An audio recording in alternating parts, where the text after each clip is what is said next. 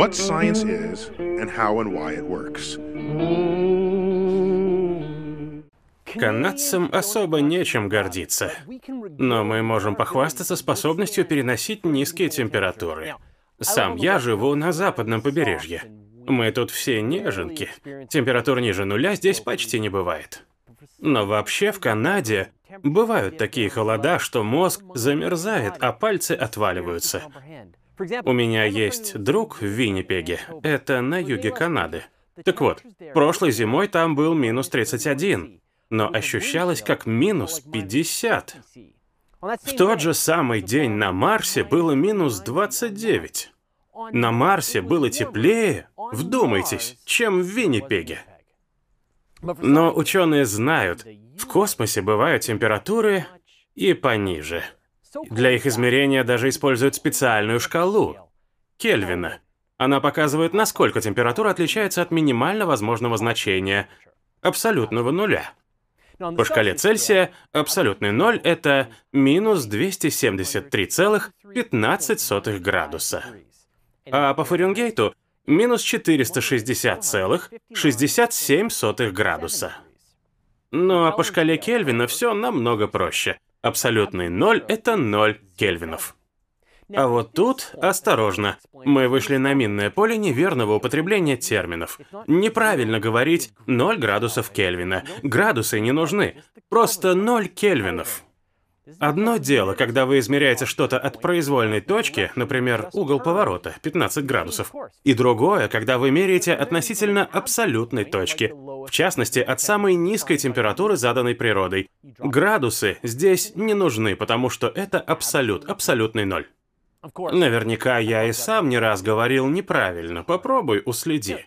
Но вернемся к абсолютному нулю.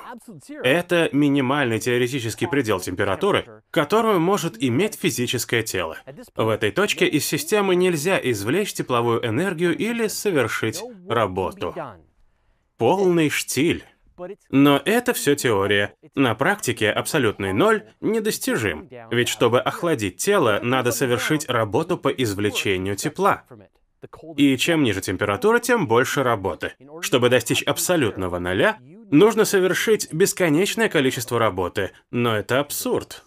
В школе вам наверняка рассказывали, что температура газа связана со скоростью движения его частиц. Когда вы охлаждаете газ, забирая у него тепло, частицы замедляются. Возникает мысль, что если охладить что-либо до абсолютного нуля, любое движение частиц прекратится, но это не так. С точки зрения квантовой механики, вы не можете одновременно знать положение и импульс частиц. Если бы частица остановилась, мы знали бы ее импульс, ноль. И положение, вот же она. Но Вселенная со своими законами не может этого допустить. Из-за принципа неопределенности Гейзенберга. Выходит, какое-то движение должно сохраняться даже при абсолютном нуле, который недостижим. Но тепла из него вы не получите. Физик Роберт Бойль был одним из первых, кто предположил существование минимально возможной температуры, которую он назвал примум фриджидум. В 1702 году Гийом Амонтон создал термометр, который показывал минимальную температуру минус 240 по Цельсию. Почти, но не совсем. Именно Кельвин в 1848 создал абсолютную шкалу, которая начинается с отметки минус 273 по Цельсию и 0 кельвинов. По сравнению с этим, в тот морозный день в Виннипеге была чудная погода, плюс 223 кельвина. Взглянем на поверхность Плутона. Минимальная температура там 33 кельвина, а максимальная 55. Это минус 240 и минус 218 по Цельсию соответственно. Средняя фоновая температура во всей Вселенной составляет всего 2,7 Кельвина. Как правило, холоднее всего на огромных космических просторах между скоплениями галактик. Со временем фоновая температура будет и дальше снижаться, но она никогда не достигнет абсолютного нуля. Даже через Google лет, когда испарится последняя сверхмассивная черная дыра, и во всей Вселенной не останется полезного тепла. Астрономы называют это мрачное будущее тепловой смертью Вселенной. То есть, когда все тепло исчезнет навсегда. Это грустно. Возможно, вы удивитесь, но самая низкая температура во Вселенной встречается на Земле. По крайней мере, иногда. И если принять, что у инопланетян технологии не круче наших, хотя это вряд ли. Пока я записываю это видео, физики с помощью лазеров охлаждают газ рубидий-87 до 170 нанокельвинов, что самую малость выше абсолютного нуля. Они уже получили Нобелевскую премию за открытие конденсата Бозе-Эйнштейна. НАСА работает над новым проектом Cold Atom Lab. На МКС отправят мобильную станцию, которая сможет охладить материю до 100 пикокельвинов. Это очень холодно. Подведем итоги. Абсолютный ноль — это минимальный теоретический предел температуры, точка, при которой из системы невозможно извлечь тепловую энергию. Никогда не говорите градусы Кельвина. Знающие люди не оценят. Вселенная отстала от нас в том, что касается вопросов охлаждения. Пока. 1-0 в нашу пользу. Напишите, с какой самой низкой температурой вы сталкивались. Лично мой опыт — это Буффало в декабре. Ужасно. Переведено и озвучено студией Верт Дайдер. Значит, э, что думаете про американских морпехов? Это реликт времен Второй мировой, нужно ли их расформировать, менять как-то их положение и функции в американской Почему? армии? А зачем? Ну, не знаю, это, наверное, вопрос тебе скорее. А, а- а зачем? Ну, смотрите, вот у нас, по сути, из ВДВ пытаются лепить тот же самый корпус морской пехоты США. Что такое корпус морской пехоты США? Ну, вообще, с чисто формальной точки зрения, это даже не отдельный вид вооруженных сил, потому что формально они подчиняются как бы военно-морскому флоту. А реально это, это фактически, фактически это отдельный вид. То есть вот если, ну, Мгм. не юридически, а фактически это отдельный вид со своей авиацией, ар- артиллерией, танками, а, со своими десантно-высадочными средствами. А, И это что у нас там, по-моему, две дивизии, плюс третья в резерве, плюс свои учебные Нет, центры. и 3 всё плюс такое. 1. 3 плюс А, 1. 3 плюс 1, ну я, да, я не в курсе актуальных тенденций, но смысл в чем? Это несколько подготовленных соединений, которые по своей организационно-штатной структуре, по, просто по специфике подготовки, по специфике там постоянно проводимых учений, они в любой момент готовы выдвинуться в любую точку земного шара при содействии, собственно, самого мощного в мире военно-морского флота, чтобы решить там какие-то задачи в интересах США. То есть это, ну, такой вид быстрого реагирования. Знаете, вот есть подразделение Ну, это быстрого полноценные реагирования. войска в каком-то смысле. А это, да, это экспедиционные войска, это такие вот люди, которые готовы в любой момент решать любые задачи. У них для этого есть весь спектр э, необходимых средств. То есть у них э, не просто там свои вертолеты, у них там даже свои истребители, ну, истребители-бомбардировщики, да. У них не просто там какие-то, как вот, ну, будем говорить откровенно, да, вот у российского военно-морского флота откровенно устаревшие, да, там десантно-высадочные средства, десантные корабли в первую очередь, там Ну, Они тоже старенькие. с этим делать что-то. Ну, сейчас строят, да. А у американцев, собственно, для этого построен огромный флот, э, который действительно в состоянии взять и перевести там целую дивизию в любую точку, да, то есть у них есть универсальные десантные корабли, десантные корабли, вертолетоносцы, десантные корабли, доки и так далее. То есть люди, ну, полноценно, это, это часть их как бы военной стратегии, и зачем что-то отменять? А, У них есть десантные корабли, которые имеют водозамещение, вот эти новые USS Америка. А, Что-то вроде 50 тысяч тонн, ну, в общем, это почти авианосец. И на него реально могут садиться вот новенькие F-35.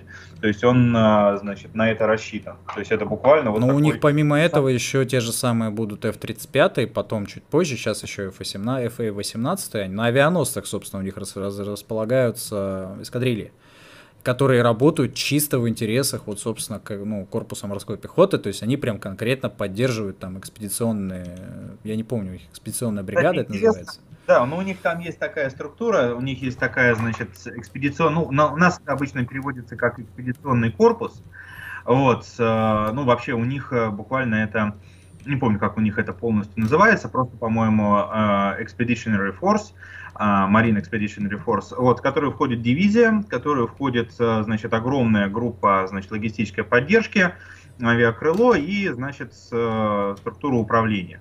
И вот в этом корпусе, в котором всего-навсего одна дивизия, там что-то около м, 40 тысяч человек на этот корпус приходится.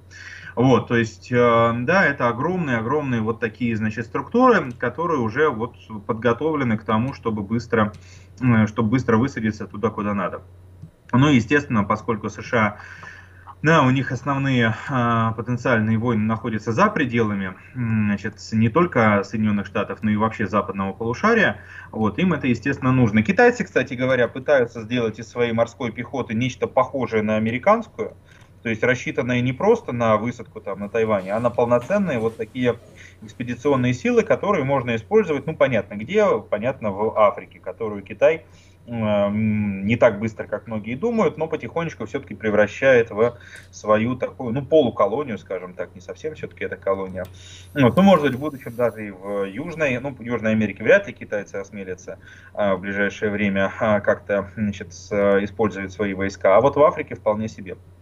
Да и на Ближнем Востоке, может быть, тем более, что там разное много интересное бывает. У нас примерно такая же идея стоит за реформированием а, ВДВ, которых есть, собственно, и танки, да, и, а, значит, ну, по крайней мере, там... Сейчас по вообще крайней... идет речь о том, чтобы, насколько я понимаю, придать им собственные вертолеты. Но эта идея давно напрашивалась. Uh-huh. То есть сделать такой, ну, такое соединение, у которого будет, опять же, там своя авиация, и ударная, и транспортная, и да, вот да, да. будет такое да. полноценное соединение быстрого реагирования, которое реально можно там в течение 24 суток перебросить куда надо. 24 часов. Да, ну суток тоже неплохо там по железке доехать. Извините. Вот, да. А, на этих на, на своих двоих, в принципе, за 24 сутки тоже можно много куда дойти. Да, на самом. да. Так что, так что, да. Вот, а, да, так что это если ответ на такой вопрос. Давайте дальше посмотрим.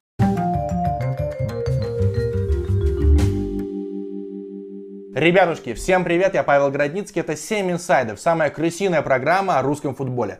Прежде чем мы начнем, что нужно сделать? Поставить лайк или дизлайк, подписаться на канал, жахнуть в колокол и слушать всякую грязь о российском футбике.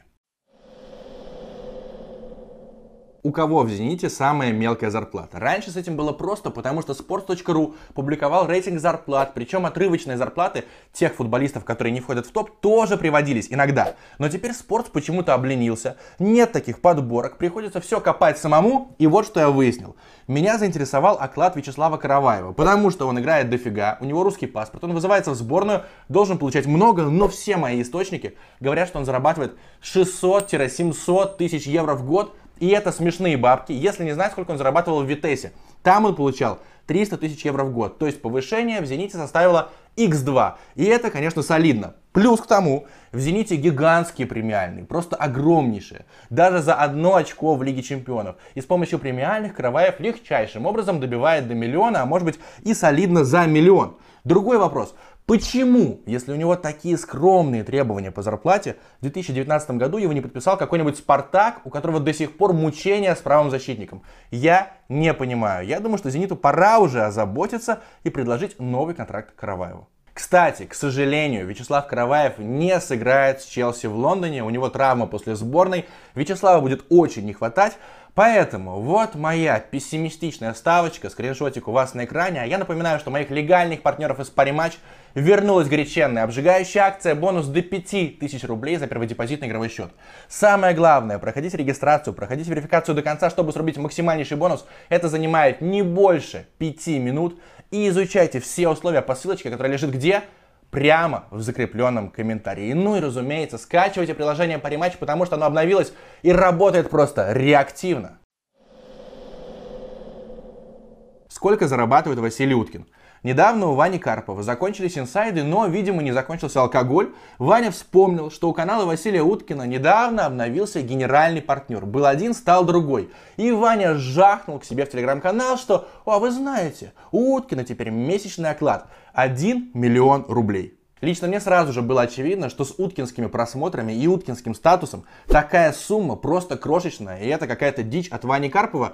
И сам Василий Уткин тоже подтвердил, что у него нет никакого месячного оклада, и что в месяц он рубит значительно больше миллиона рублей. Естественно, я не мог пойти к Василию Уткину и спросить, Василий, сколько вы зарабатываете? Потому что, а, это неэтично, и, б, он мог мне ответить, допустим, случилось бы чудо, но он написал бы мне, Это конфиденциальная информация, это коммерческая тайна, и я не смог бы с вами поделиться этой суммой. Поэтому я запросил у экспертов, просто попросил, чтобы они мне написали, как вот вы думаете, сколько Уткин получает за одну интеграцию. Несколько человек мне прислали разные данные, но нижняя планка 350 тысяч рублей за интеграцию. Почему так жирно? Почему в среднем больше 1 рубля за один просмотр? Потому что Уткина хантили, Уткина переманивали. И там был либо солиднейший подписной бонус от его нового партнера, либо просто увеличение стоимости одной интеграции, ну где-то x2. Отсюда и стоимость в 350 тысяч рублей. Умножаем 350 на количество интеграций. Обычно Уткина где-то 8 видосов в месяц. Получаем 2,5 миллиона рублей только с Ютуба, а еще есть Телеграм. Короче, информация Вани Карпова полнейшая чушь. Почему Тина Канделаки покинула Матч ТВ? Формально это повышение. И Тина, конечно же, сама подает это как повышение. Вот она теперь зам гендиректора Газпром Медиа. На самом же деле Канделаки отодвинули отдел Матч ТВ. Почему так сделали? Потому что она гипертоксичная. И у нее затянувшийся срач с Петром Макаренко из телеспорта. А именно Петр распоряжается правами, продает их и так далее. И если бы Канделаки продолжила иметь прямое отношение к Матч ТВ, был бы действительно риск, что Матч ТВ регулярно пролетал бы мимо важных прав, важных лицензий, поэтому Тине сказали лучше отойти в сторону. Я узнал, что после ухода Тины уже есть одно изменение. Раньше, когда Канделаки рулила каналом, она очень ревностно относилась ко всем девушкам, ко всем женщинам. И можно было вести новости, можно было иногда что-то комментировать, но Канделаки должна была оставаться главной женской звездой Матч ТВ. Только Губер ей ровня вообще среди всех селебрити на матче а никаких девушек быть не должно. Никто не должен себя выпячивать. Теперь все изменилось, и мы, возможно, уже скоро будем обсуждать и Марию Орзул активнее, и Соню Тартакову тоже активно. Короче, теперь нет никакой ревности, никого не будут зажимать. Это первое изменение. Кстати, скоро же будет тендер за права на РПЛ, и там настоящая жарень. Потому что есть заявка от Матч ТВ, а еще появился синдикат ОККО плюс сервис Старт и поговаривают, что ОККО хочет привлечь еще какой-нибудь федеральный канал, чтобы туда отдавать, например, один или два матча в туре, чтобы убить аргумент в духе «Ой, как же теперь все будет на платном интернет-сервисе, а как же люди в деревне посмотрят футбол?» ОККО будет продавать права на отдельные матчи условному Первому каналу, то есть проблема автоматически решена. Пока что все мои источники говорят, что Матч ТВ однозначно фаворит в этом тендере, но все может измениться в ближайшие недели. Пишите в комменты, за кого вы, за матч или за его оппонентов. Пойдет ли Нобель Рустамян на ОККО Спорт? Не так давно вышел подкаст Глебчика Чернявского. В гостях был Роман Гуцайт, топ-менеджер ОККО Спорт. И Роман рассказывал, что после ухода Нобеля с Матч ТВ Нобелю был сделан офер. И по словам Гуцайта, можно было подумать, предположить, что сам Рустамян уже стоит все в коридоре, постучится в дверь, в аппаратную, наденет наушники, микрофончик и будет комментировать Англию, Испанию на ОККО Спорт. Но все гораздо сложнее. По моей информации, возможны разовые появления Нобеля на ОККО, но сейчас он устал от комментирования, и он хочет делать документалки, интервью, то есть пока что без постоянной работы. Будет какой-то фриланс в разных медиа, в разных изданиях. А Нобель, как я уже говорил, гарантированно приносит клики. Но еще Telegram, YouTube и коммент-шоу, и на жизнь ему точно хватит. Кстати, можно было бы предположить, что после ухода Канделаки Нобель бы вернулся на Матч ТВ. По моей, опять же, информации, такой вариант исключен. Как соврал Евгений Савин. Пару недель назад вышло интервью с Жекой Савиным у Саши Аксенова. Интервью очень эмоциональное, стильное, красивое. Все комменты под этим интервью Жека. Ты настоящий красава. Ты за честный частный футбол. Респект тебе и таким, как ты. Ты действительно делаешь дела. Но я зацепился за одну крошечную деталь. Был такой момент в интервью. Аксенов спросил у Жеки, почему ты не прописываешь в титрах имена и фамилии своих редакторов? Что же ответил Жека? Предлагал миллион раз. Миллион раз предлагал. Миллион раз я им предлагал. Почему в титрах нет команды? Предлагал миллион раз. Ты? Предлагал миллион раз. Ага. Предлагал миллион раз, брат. Я немножечко удивился. Связался с бывшими редакторами «Красавы» И, как выяснилось, им ни разу ничего не предлагали. Причем я думаю, что Жеке не жалко. Он не настолько тщеславный. Ему просто действительно было впадлу запариваться с этими отбивками, с графикой, какие-то имена туда вставлять. Нет их, ну и похер. Но он ничего не предлагал. По крайней мере, до конца 2019 года. Правда ли, что Шапи мог перейти в Дортмундскую Боруссию? Был такой инсайт от осени 2019 года. Якобы Боруссия предлагала 20 плюс миллионов евро за Шапи. Я посмеялся над этим инсайдом у себя в телеграм-канале. Кстати, подписывайтесь, ссылка в описании. Но мне в личку начали бомбить. Да ты чё, охренел что ли? Шапи в те времена такое творил. Легко можно представить, что Боруссия, которая так любит молодых футболистов, дала бы 20 плюс за Шапи. Друзья мои, окей, Шапи был в порядке. Но Боруссия экономит деньги. Давайте посмотрим, в кого же Боруссия вложилась спустя 3 месяца после той новости про ее интерес, то есть после осени 2012 года. Уже в январе 2020 года Боруссия Дортмунд за 20 миллионов евро подписала Эрлинга Холланда. Не Шапи Сулейманова, а именно Эрлинга Холланда. Окей, помимо двадцаточки, пятнашка ушла в качестве комиссии для Мины Райолы, но просто вот масштаб. Где Холланд, где Шапи Сулейманов. Кстати, этим летом Шапи Сулейманова за каких-то полтора миллиона евро предлагали всем клубам РПЛ, и все отказывались. И именно поэтому Шапи отправился в последнюю команду чемпионата Турции. Но давайте все же разберемся, откуда изначально взялся Дортмунд в 2019 году. Дело в том, что у Боруссии обширнейшие лонглисты. Там очень много людей. И, возможно, в Краснодаре узнали, что где-нибудь под 117 номером упомянут Шапи Сулейманов приукрасили эту информацию, дали новость в РБК, все равно все потом забудут, а так он хотя бы посветится, может быть поднимется его прайс. Не сработало. Почему Владимир Путин против отмены лимита на легионеров? Все слышали заявление Путина, который сказал, что лимит, а вернее ограничение на количество иностранцев, слово лимит он не вспомнил, отменять, короче, нельзя. При этом известная тема, что Путину вообще плевать на футбол. И именно этим воспользовались ушлые агенты, которые как-то через кого-то донесли, что лимит напрямую связан с непопаданием на Олимпиаду.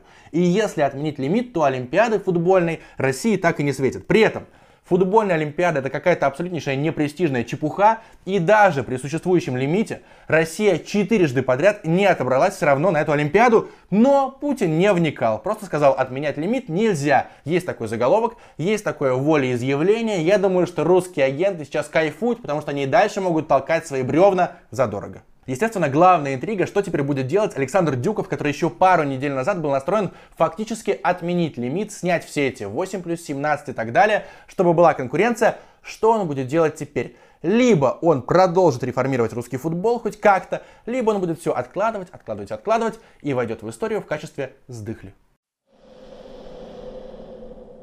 Ребятушки, подписывайтесь на канал, бейте в колокольчик, пишите комменты, ставьте лайки, дизлайки. Чао!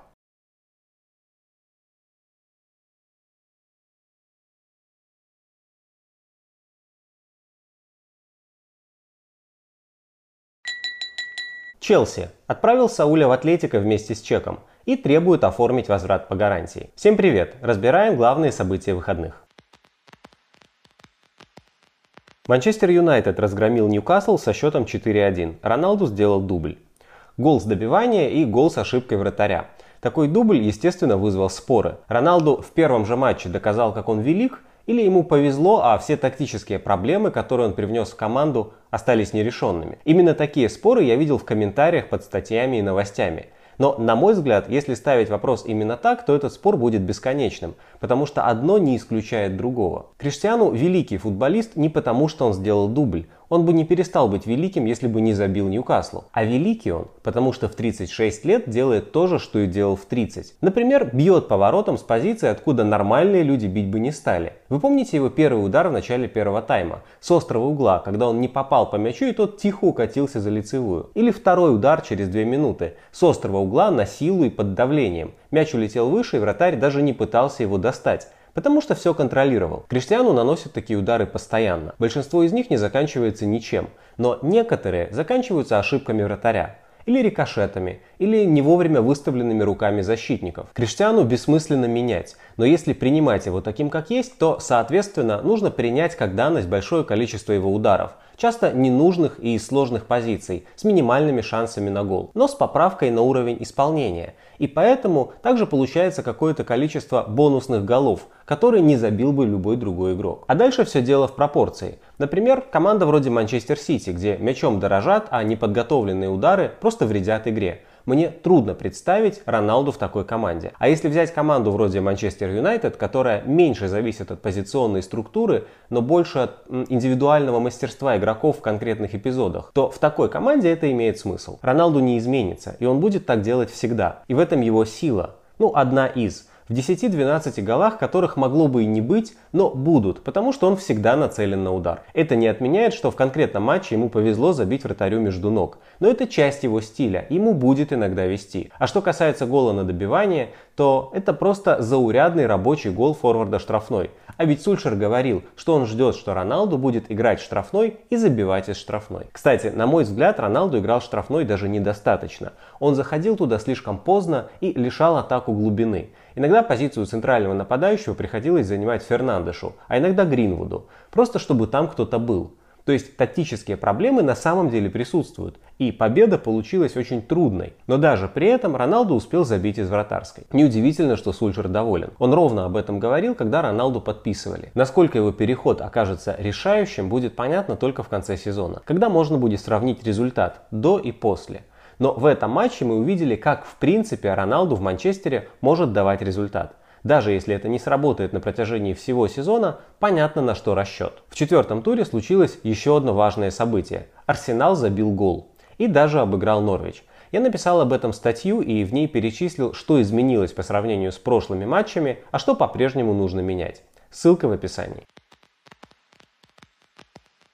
Матео Ковачич забил свой первый гол на Стэнфорд-Бридж. Он в Челси уже четвертый сезон.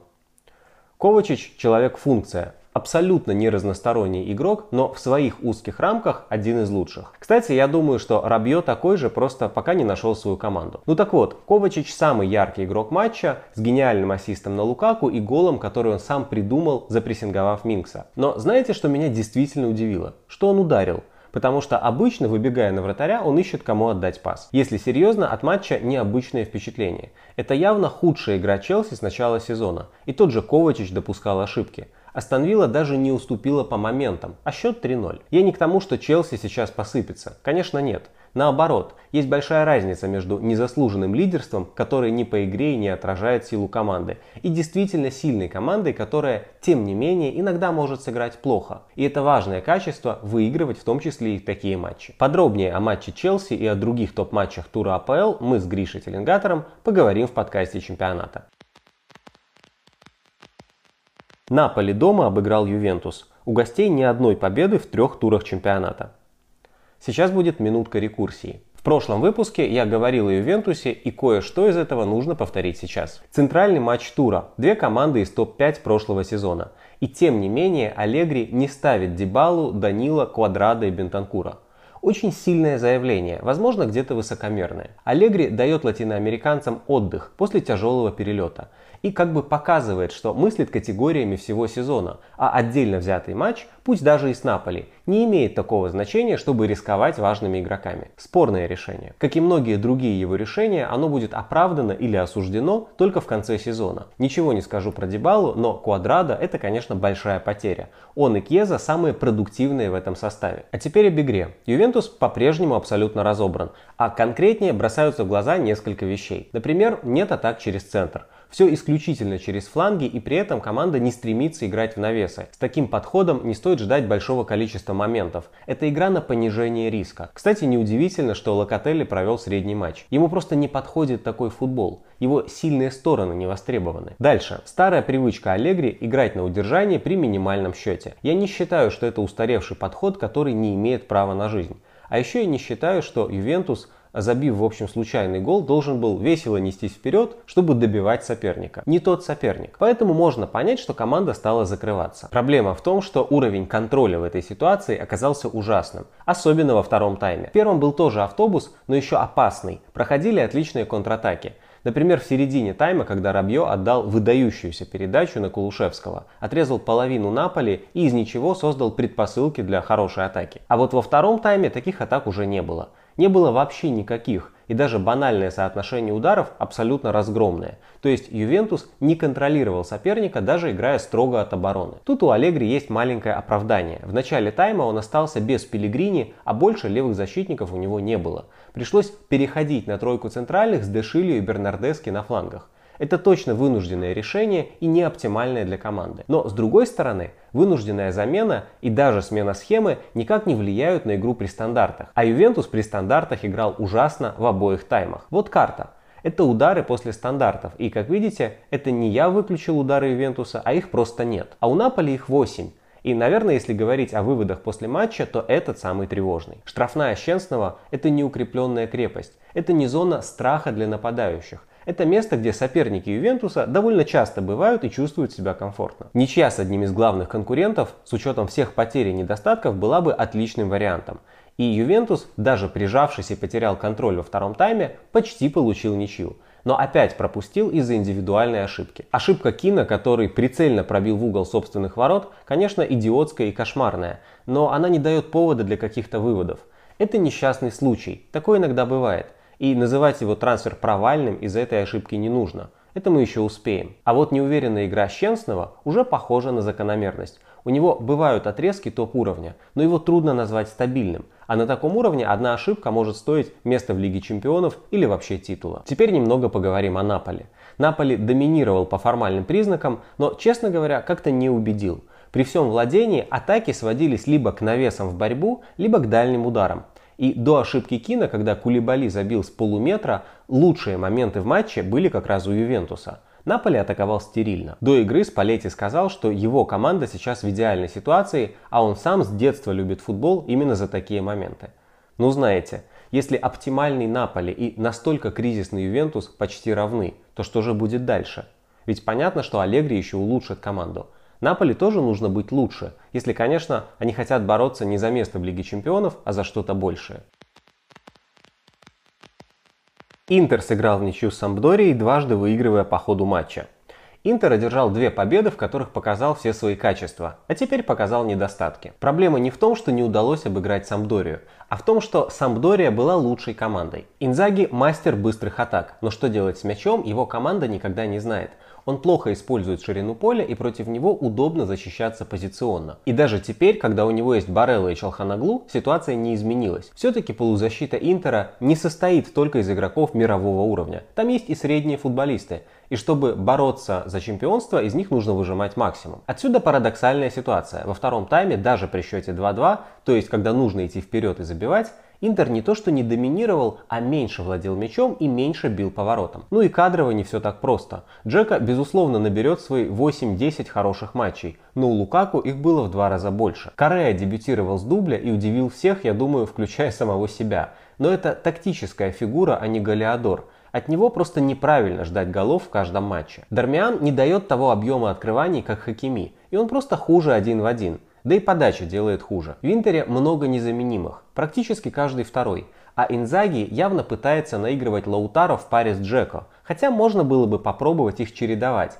играть с одним нападающим, а ниже выпустить еще одного креативного игрока. Честно говоря, я ждал именно этого. И пока я не увидел между Джека и Лаутаро какого-то особенного взаимопонимания. Мне кажется, что с учетом всех обстоятельств, Маротта и Аузилио проделали работу близкую к феноменальной. Потеряв столько значимых фигур, они заменили всех по принципу супер дешево и безумно сердито. Залатать дыры еще лучше просто нельзя. Но это именно латание дыр. Возможно, это даже сработает, но без гарантии, без какого-то логического обоснования, за счет чего команда с Инзаги, Джека, Челханаглу и Дюмфрисом должна стать сильнее той, которая была в прошлом сезоне. На мой взгляд, сейчас Инзаги стоило бы отталкиваться не от системы, а от качеств своих игроков, чтобы разместить на поле как можно больше индивидуального класса. Но он, кажется, хочет сберечь максимум наследия Конте. Тоже путь. Насколько он правильный, станет понятно, я думаю, через пару месяцев. Милан выиграл у Лацио со счетом 2-0. Ибрагимович вышел на поле впервые в сезоне и забил через 7 минут. Милан был на порядок сильнее, особенно в первые полчаса. У Лацио вообще не работал прессинг, а в такой ситуации любая команда Сари становится уязвимой. Плюс Милан не ставил автобус, а сам прилично владел мячом и в игре на встречных курсах выглядел убедительно. Больших комплиментов заслуживает Тонали и в поиске пространства, и по решениям на мяче. Ну и Ребич, который здорово справился с не своей ролью в центре атаки. Он двигался по всему фронту, был очень вовлечен в розыгрыш и постоянно играл на команду. Другое дело, что Милану не хватало именно центр форварда, человека, который может принять мяч в штрафной, развернуться и ударить. Я думаю, что с Жиру было бы еще лучше. Ну и, конечно, надо сказать пару слов про Ляо, потому что потенциально это большая звезда. Если бы он принимал решение на том же уровне, как он играет один в один, он был бы звездой уже сейчас. Человеком, который решает и дает результат.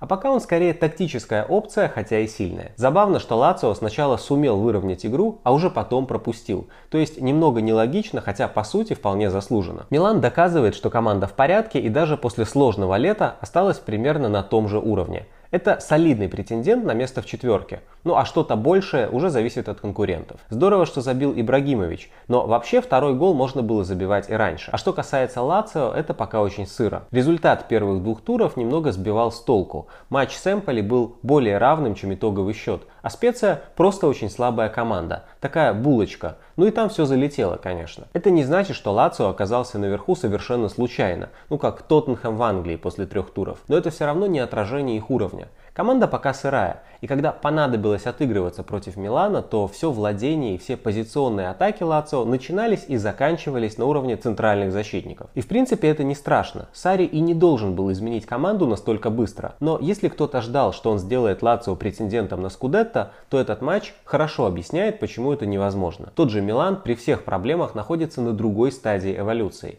И в этом матче скорее наиграл на разгром. Боруссия Дортмунд в гостях обыграла Байер, трижды уступая в счете по ходу матча.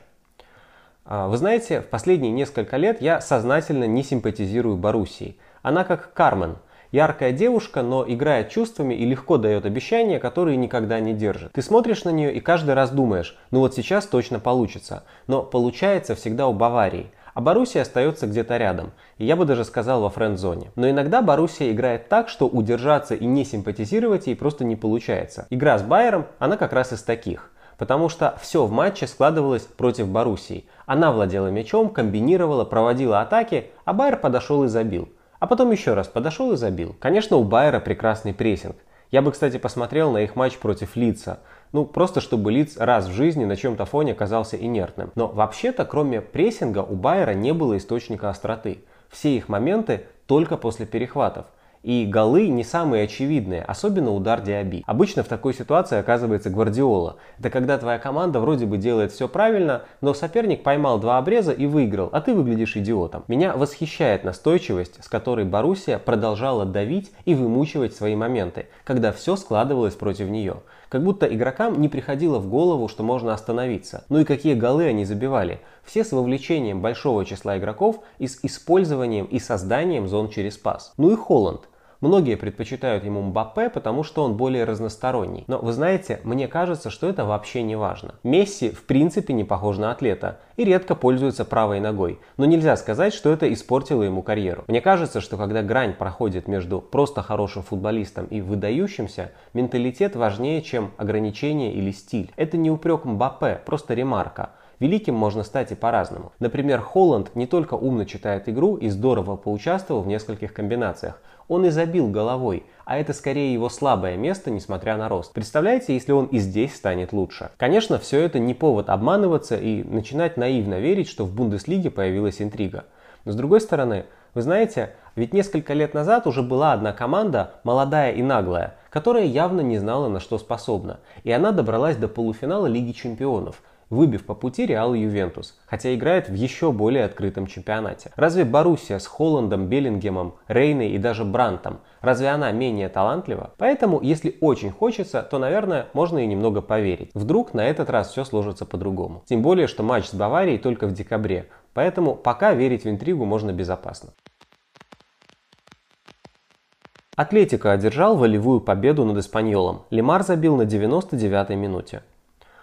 По этому матчу бессмысленно говорить о тактике. Отчасти потому, что она вторична, а отчасти потому, что ее особо и не было. Даже если Симеона выпустит на поле 7 креативных футболистов, это не значит, что они станут лучше расставляться или лучше играть в пас. Кстати, в этом есть что-то уникальное. Когда игроки уровня Феликса или Гризмана или Караска постоянно ошибаются в передачах на 10 метров. Просто по небрежности. Отдают не в ногу или слишком сильно или в противоход. Такие вещи невероятно замедляют атаку. И в то же время только атлетика и способен забивать настолько дворовые голы. Обязательно найдите и пересмотрите гол Караска. Я не знаю, кто еще мог бы сохранить мяч в такой ситуации, кроме футболиста Атлетика. В какой-то момент он подпрыгнул, зажав мяч ногами. Мы все так делали во дворе, но в топ-лигах так не играют. И ведь это было не пижонство, это не ради трюка. Он сохранил мяч и забил. А победный гол Лемар вбил ворота вместе с руками Лопеса. Атлетика плохо играл, но нацеленность на борьбу и готовность брать на себя ответственность были на невероятном уровне. А еще у Симеона никогда не было такой глубины состава. Поэтому выводы пока смешанные. Игра, мягко говоря, не впечатляет. Но если и с такой игрой Атлетика на первом месте, то он по-прежнему кажется фаворитом. Реал разгромил Сельту, Карим Бензема оформил хет-трик.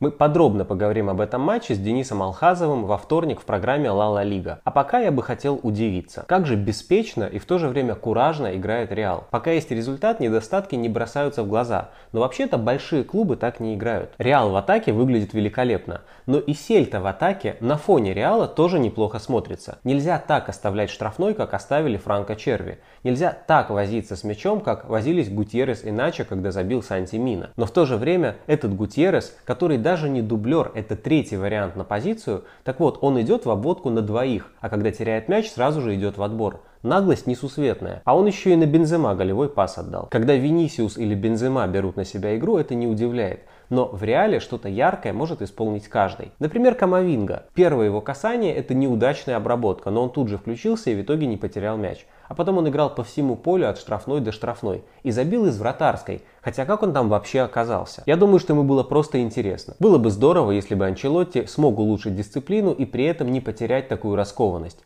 Но я не уверен, что это возможно. Если бы он мог, то и сейчас был бы одним из лучших тренеров мира. Скорее, возможно, одно из двух. Либо оборона улучшится за счет творчества и свободы в атаке, либо эта расслабленность начнет сказываться на результате. Учитывая последние годы Анчелотти, кажется, что второй вариант вероятнее. Хотя, конечно, хотелось бы, чтобы был первый. На этом я с вами прощаюсь. Напоминаю лайкать и, конечно, подписывайтесь на канал, комментируйте видео. Если вам вдруг захочется подпрыгнуть, зажав мяч ногами, не стесняйтесь, независимо от того, где вы находитесь.